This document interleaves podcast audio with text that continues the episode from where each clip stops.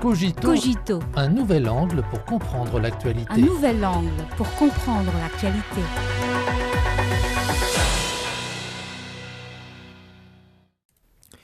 Bienvenue à Cogito.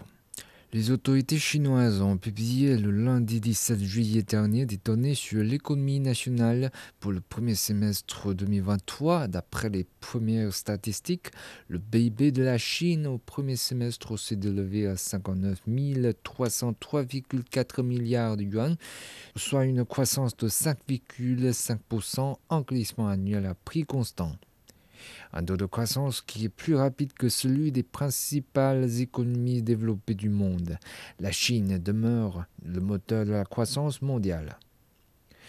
Ces données économiques ont corroboré la confiance des investisseurs étrangers qui ont multiplié leurs investissements en Chine cette année.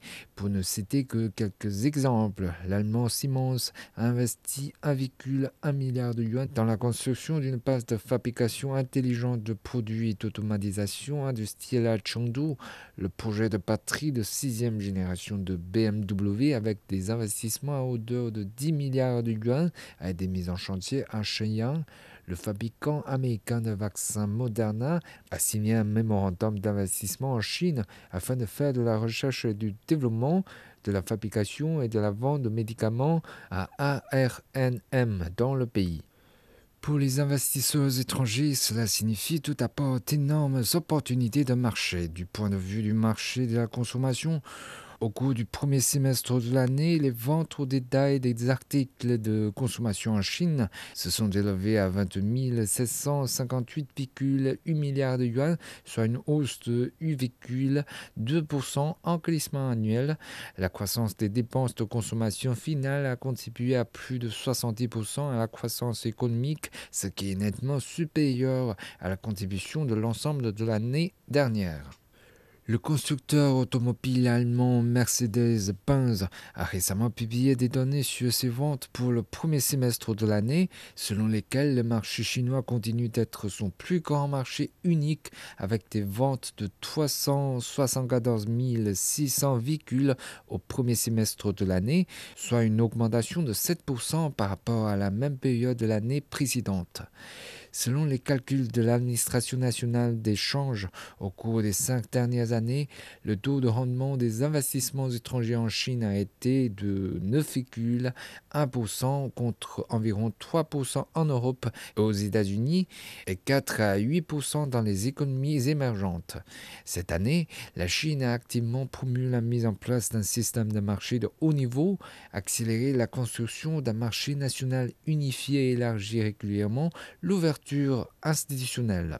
Elle a aussi accéléré la création d'un environnement des affaires conforme aux règles du marché et tourné vers la légalité et l'international.